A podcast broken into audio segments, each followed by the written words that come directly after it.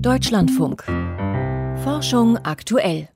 Wer eine Magenspiegelung über sich ergehen lässt, muss einen relativ dicken Schlauch schlucken. Daran steckt unter anderem ein Endoskop, eine ferngesteuerte Kamera, die ihre Bilder per Glasfaser zum Monitor schickt. Auf dem lässt sich dann erkennen, wie es um die Magenschleimhaut bestellt ist. Im Fachmagazin Science stellt ein deutsch-britisches Forschungsteam heute ein Konzept vor, mit dem deutlich dünnere Endoskope eingesetzt werden könnten, so fein wie menschliches Haar, was sehr viel angenehmer während der Untersuchung sein würde. Die Einzelheiten kennt Frank Grotelüschen. Licht um die Kurve lenken, das ist die Voraussetzung für ein Endoskop.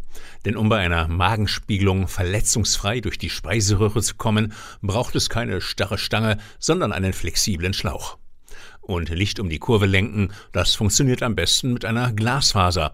Sie kann Licht zuverlässig durch den gewundenen Schlauch nach innen leiten, um den Magen zu beleuchten und damit eine Kameraaufnahme zu ermöglichen. Anschließend leitet sie das Kamerabild wieder nach außen. Heute funktioniert das so. Bei einem herkömmlichen Endoskop wird das Kamerabild von Zehntausenden von Glasfasern übertragen.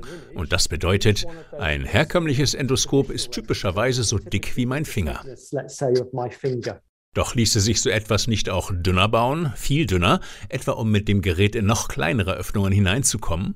Das fragte sich Miles Paget, Physikprofessor an der Universität Glasgow in Schottland, und kam auf eine Idee. Warum nicht eine einzelne haarfeine Glasfaser nehmen, statt eines Bündels aus zigtausend Fasern? Um das zu schaffen, galt es allerdings, ein fundamentales Problem zu lösen. Schickt man einen Lichtfleck in eine einzelne Glasfaser hinein, kommt am anderen Ende ein chaotisches Lichtmuster heraus. Und so etwas ist ziemlich unbrauchbar für die Übertragung von Bildern. Beim Lichttransport durch eine einzelne Glasfaser kommt es also zu ungewollten Verzerrungen. Um diese auszubügeln, tat sich Paget mit Fachleuten aus Exeter und Jena zusammen und entwickelte einen raffinierten Trick. Wenn man genau nachmisst, wie diese Verzerrung aussieht, lässt sie sich ausgleichen. Dann können wir den Lichtpuls, den wir in die Glasfaser schicken, so maßschneidern, dass am Ende genau das herauskommt, was wir haben wollen. Ein gleichmäßiger Lichtfleck, mit dem wir ein Objekt abscannen können. Mit einer Technologie ähnlich wie bei einem Beamer formte das Team Lichtsignale, die zwar chaotisch aussahen, in Wirklichkeit aber wohl kalkuliert waren. Als sie diese in einer Glasfaser einspeisten, war an deren Ende tatsächlich ein klarer Lichtfleck zu sehen. Das wäre so, als würde ich einen Haufen Glasscherben in ein Regenrohr schütten und unten käme eine intakte Glasmurmel heraus. Um zu prüfen, ob sich damit vernünftige Bilder aufnehmen lassen, bauten die Fachleute einen Prototyp. That box contains the laser, es ist eine Box, sie enthält den Laser und den Beamer. Daraus führt eine einzelne Glasfaser heraus und mit der können wir ein Objekt abscannen.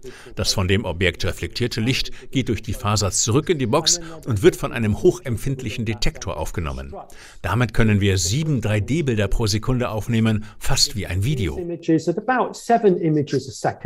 Die winkenden Hände und schwingenden Pendel, die das Team zu Demonstrationszwecken aufgenommen hat, sind zwar deutlich zu erkennen, doch ist die Bildqualität noch verbesserungswürdig.